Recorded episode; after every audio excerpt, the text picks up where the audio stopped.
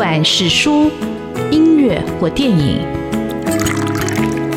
不管是茶、咖啡或酒，也不管是译文的空间或餐饮的场域，文化无所不在。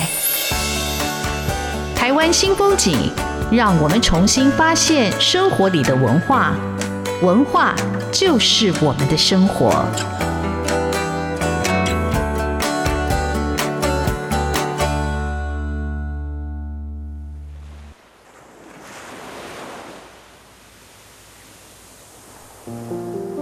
尾随追逐了一阵子后，大尾旗鱼游速稍缓，哈英贝顺势添速，展福号尽管逆风逆浪，还是往前扑进了一大段距离。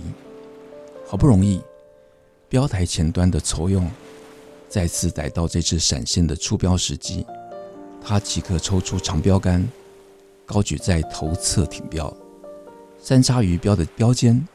闪出星冷寒光，狠狠止住船前大约十公尺距离的这条既壮硕又搞怪的大尾鳍鱼。这时，鱼标杆尾和标尖之间十七尺长的实木杆身，因地心引力的关系，这道瞄准线在酬庸眼里，其实是一道弯曲的弧线。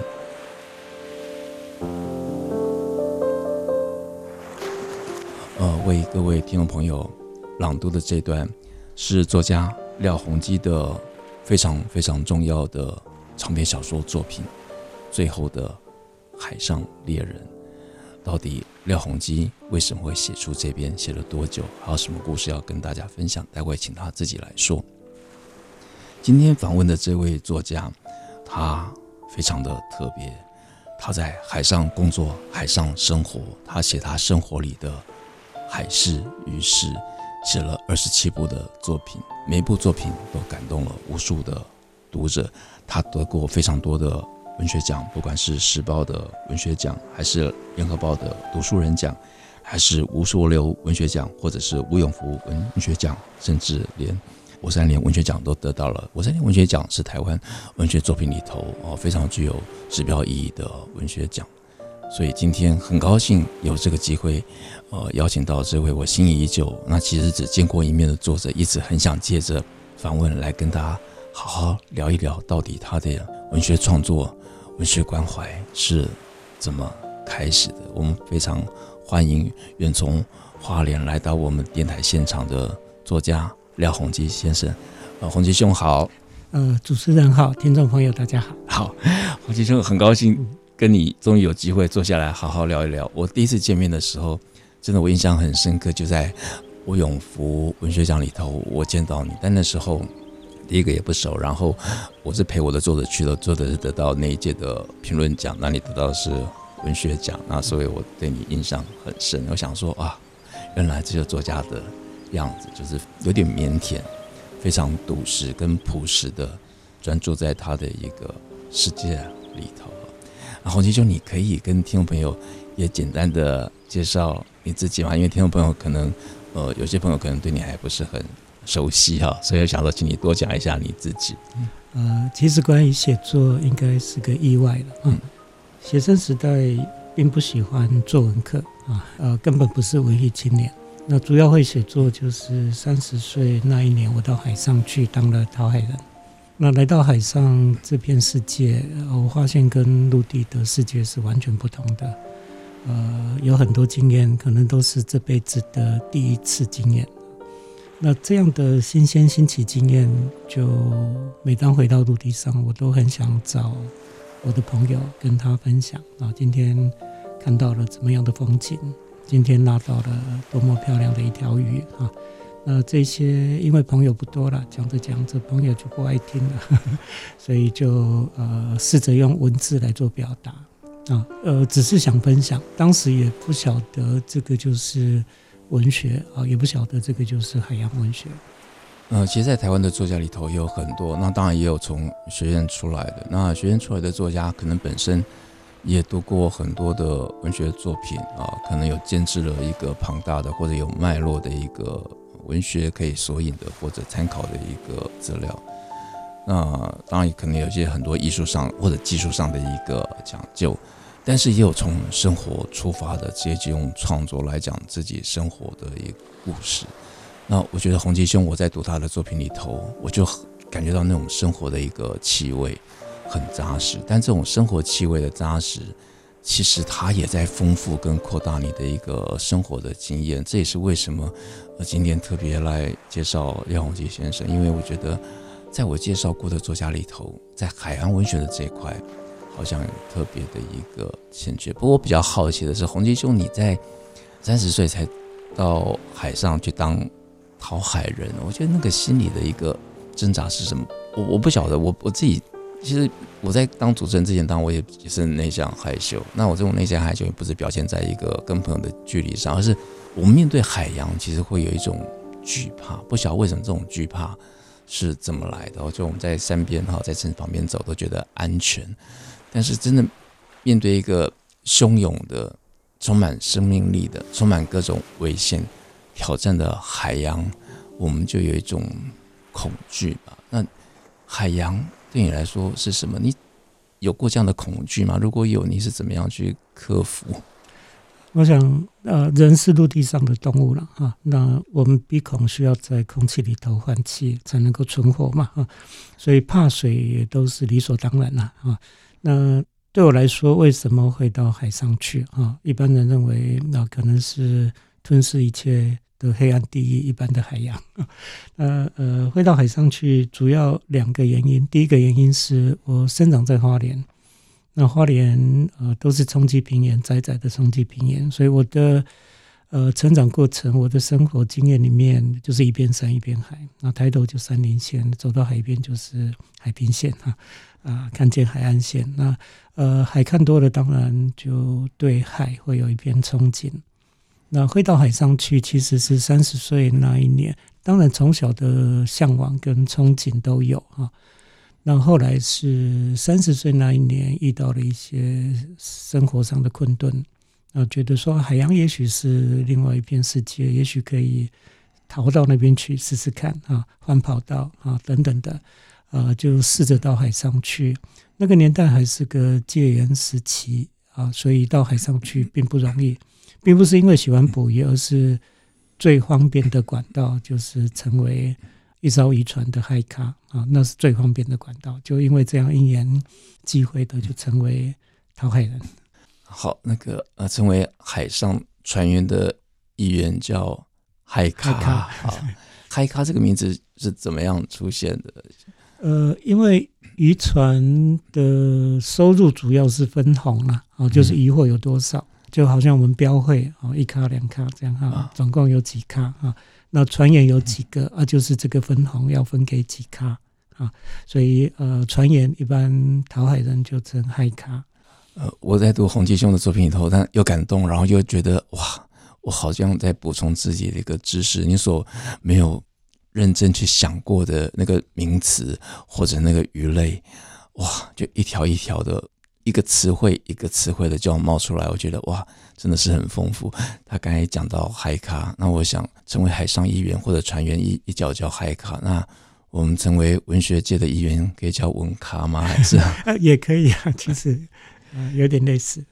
那你在海上，就是你上船会不会有一个适应期呢？还是你从小就生长在花莲，从小也对海也不陌生，所以你不会会不会有晕船啊，或者在体力上或者精神上？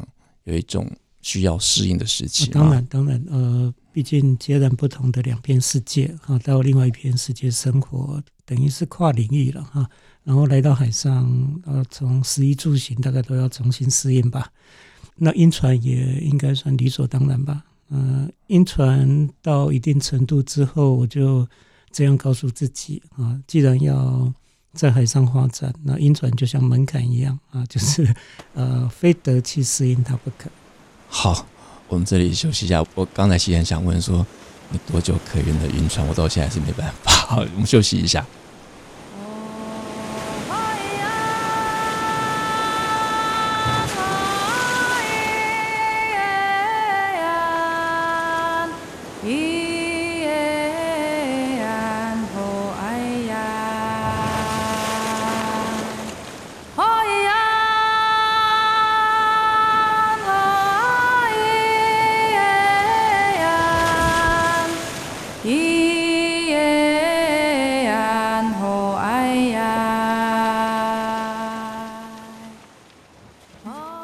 台湾新风景现场为各位听众朋友邀请远从花莲部、远从海上而来的作家廖鸿基。呃，鸿基兄的作品，我觉得他就是让我看见了台湾的海洋啊，让我们又看见海洋其实是台湾的一部分。那廖鸿基先生他其实又创立了一个非常重要的跟生态教育有关的，呃，这个叫黑潮海洋文教基金会，我们待会请他讲为什么要成立这个基金会。我这次为了访问廖鸿基先生，我还不是只有读他的作品，我还特别去找一部纪录片来看，看了也非常感动，让我对鸿基兄有比较清楚一点的认识，不敢说更深的认识。那部叫《男人和他的海》。这个阶段，我先请鸿基兄来讲一下这个基金会是怎么成立的，还有这部电影是怎么拍出来的。OK，呃。一九九六年啊，就捕鱼捕了五年之后，呃，因为在海上经常遇到鲸鱼、海豚，那台湾海域鲸豚资源其实是非常丰富的啊，啊，发现率高达九成以上，啊，这是世界级的资源。但是台湾过去因为背对着海在发展嘛，哈，我们很少人到海上去，所以很少人知道我们的海域里头啊，除了一类资源。鲸豚资源也都很丰富，所以就用我的渔船当工作船，在一九九六年去海上做鲸豚观察，也就是发现了台湾鲸灵啊这样的一个新闻事件。那一九九七年我就推出台湾第一艘赏金船，觉得这样海上的老天给我们的啊海洋生物资源太少人知道啊，所以打算用鲸豚当做台湾跟海洋之间的桥梁。啊，让更多人能够经由鲸豚这么可爱的海洋动物明星，而进一步转过头来看见我们的海。那这需要一群人一起努力啊，所以就一九九八年成立的黑潮海洋文教基金会。那在二零二二年啊，就今年哈，今年又另外成立一个协会，叫佛摩萨协会啊，因为我们打算做更多更多的啊，比如说第一个计划就是。拜访太平洋抹香鲸计划啊，这是啊，就今年啊将要开始做的三年的计划。太平洋抹香鲸，喜欢那也是我小时候从书本上看到的那个抹香鲸的那个样子，像一个一个断崖式的一个头的那个样子。哇，这二十年你已经你是台湾第一个推出这个赏鲸团，而且让台湾人自己看到。台湾的海域，台湾的这些美丽的、珍贵的生物跟海上的风景，那真的是非常先驱啊！那你拍这个《男人和他的海》，这是一个怎么样的机缘呢？我其实因为还没有上过你的船，我一定要找时间去上洪基兄的这个赏鲸团。我要现场听到导览，因为我目前有的经验是看那个电影，知道他在解说哈。那这个电影是怎么样拍出来的？呃，是在二零一六年执行的一个叫“黑潮漂流计划”。啊，就是黑潮这股呃世界级的环流啊，主要的环流影响台湾非常的深远，影响台湾的气候、台湾的湿度啊，应该这么说，台湾一草一木都深受它的影响。但是台湾对黑潮并不是太了解啊，因为它的流速流量都相当惊人啊，所以如果能够呃做一个黑潮的初探啊，所以呃就打算用一个没有动力的划。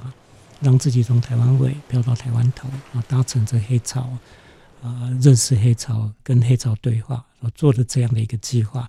那这个计划也是没人做过的计划了，虽然它的危险度蛮高的，但是呃，朋友就说这是一个伟大的计划，不要只是记录它的过程，应该请一个导演啊，设法把它拍成一个纪录片。那就这样辗转的认识了黑糖导演，而就有了这部《男人与他的海》。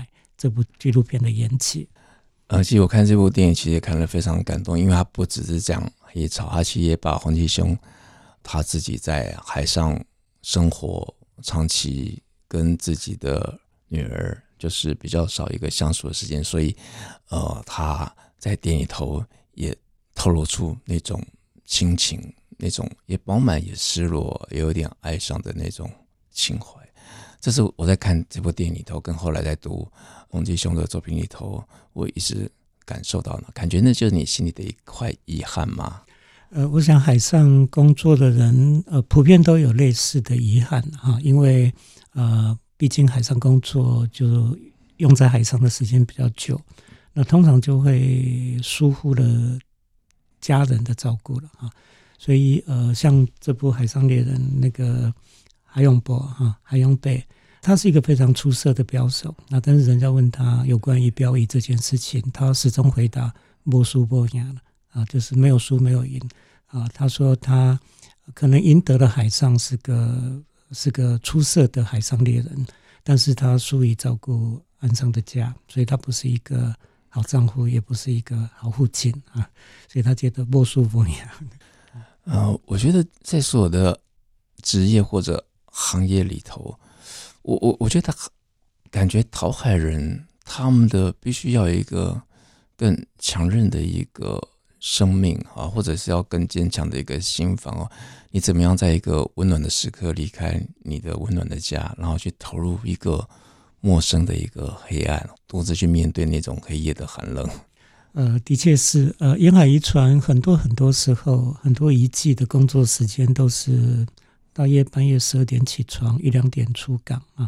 特别是寒冷的冬天啊，如主持人说的，呃，北风呼啸的冬天啊，然后离开温暖的被窝，然后呃，投入一片黑暗的大海，那个真的有点，有点悲伤的感觉。是，而且那个不只是一种。悲伤哦，还有一种悲壮。因为我在跟王杰兄这样子聊的过程，我突然想到一个我忘记很久但非常好看的电影，叫《碧海蓝天》哦。那那《碧海蓝天》，它其实那个主角他是一个潜水夫，岸上他有生活也有爱人，可是海洋就是对他的一个哦呼唤了。所以我就觉得最后一刻，他的爱人就决定放手，让那个潜水夫到深海里头去跟。他心里最想在一起的，也许是海豚，也许是海，也许事实上就是死亡。我就让他留在那个地方。那那部电影都突然在跟宏基兄聊的时候，就突然浮现了上来。好，我们这里先休息一下，我待会邀请宏基兄来讲我们讲到的海上猎人到底在讲什么故事。它不只是一个故事，而且我觉得他把台湾所谓的一个近海的渔业做了一种。描述，而且这个渔业好像已经步入一个所谓的黄昏的时期。我们待会请宏基兄来讲这一本小说跟小说背后蕴含的意义。好，休息一下。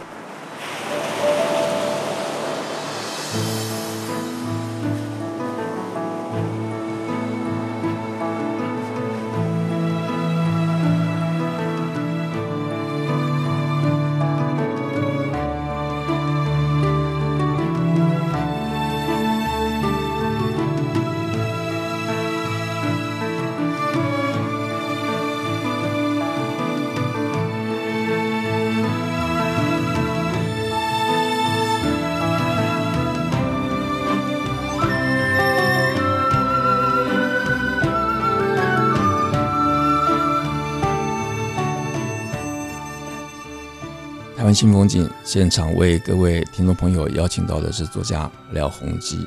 呃，鸿基兄写了他的第一本长篇小说，叫《最后的海上猎人》。为什么是最后的海上猎人？到台湾有海上猎人吗？海上猎人指的是谁？那这部作品怎么写出来的？写了多久？我们就让鸿基兄好好来跟听众朋友来分享。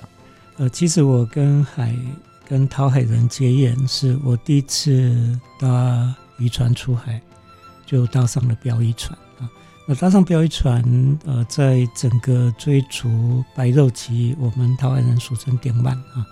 呃，在追逐的过程，我觉得它整个过程让我十分的震撼，因为太精彩了哈。呃，比起很多呃，比如说我读过的《老人与海》或者《白鲸记》，一点都不差啊。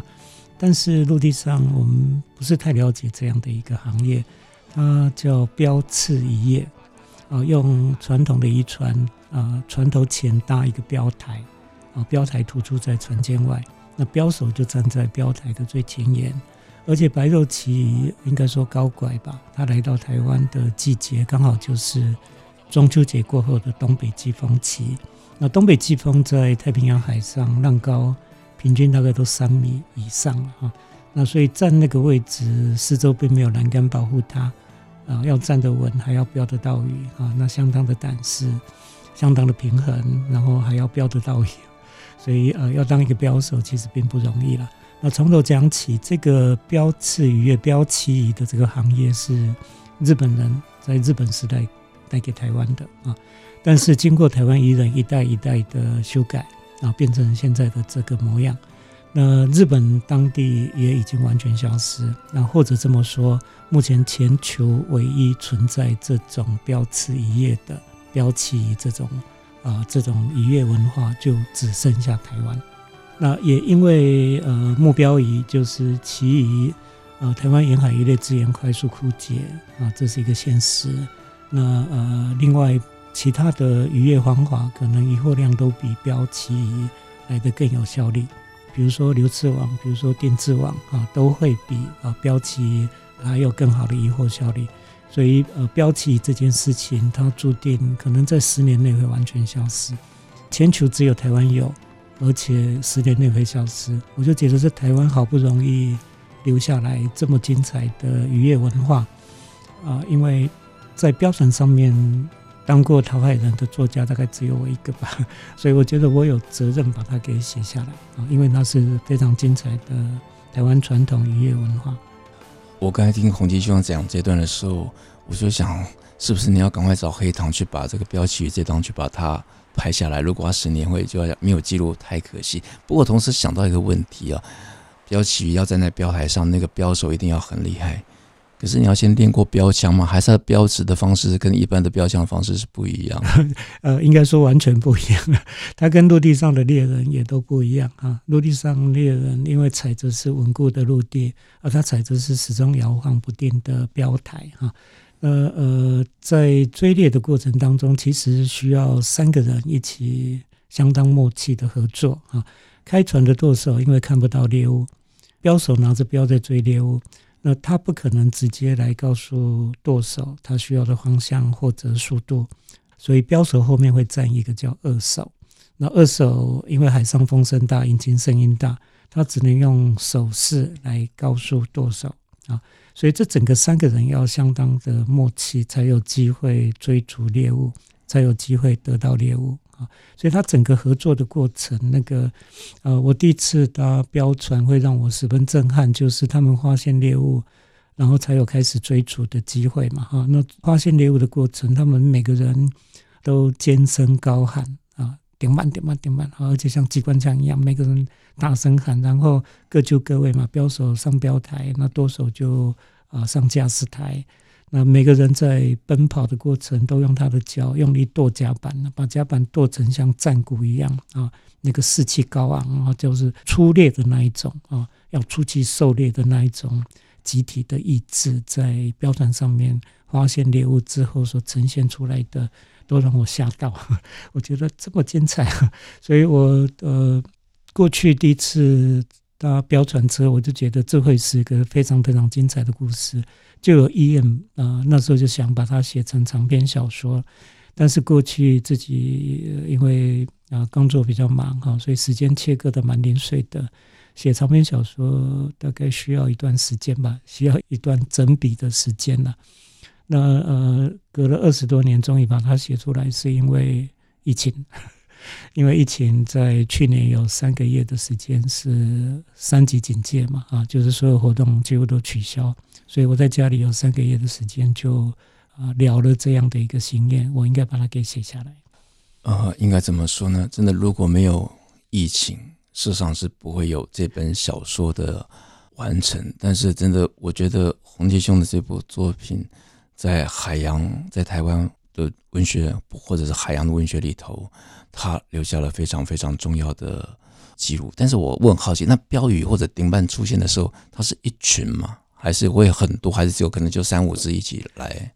比较多的机会是单只啦，偶尔会有 可能一起出现两只哈，但是绝大部分都是单只，而且并不是那么明显的在空气里头我们看到的猎物这样，它顶多就是把它的尾鳍尖端啊。切出海面啊，那大概就是一寸两寸这样。请各位想想看，在三米高的浪，而且海上都是白色的浪花啊，呃，一个动荡的一个环境，大环境底下要去看见一根切出海面一寸跟两寸的尾鳍，那个眼力要多好。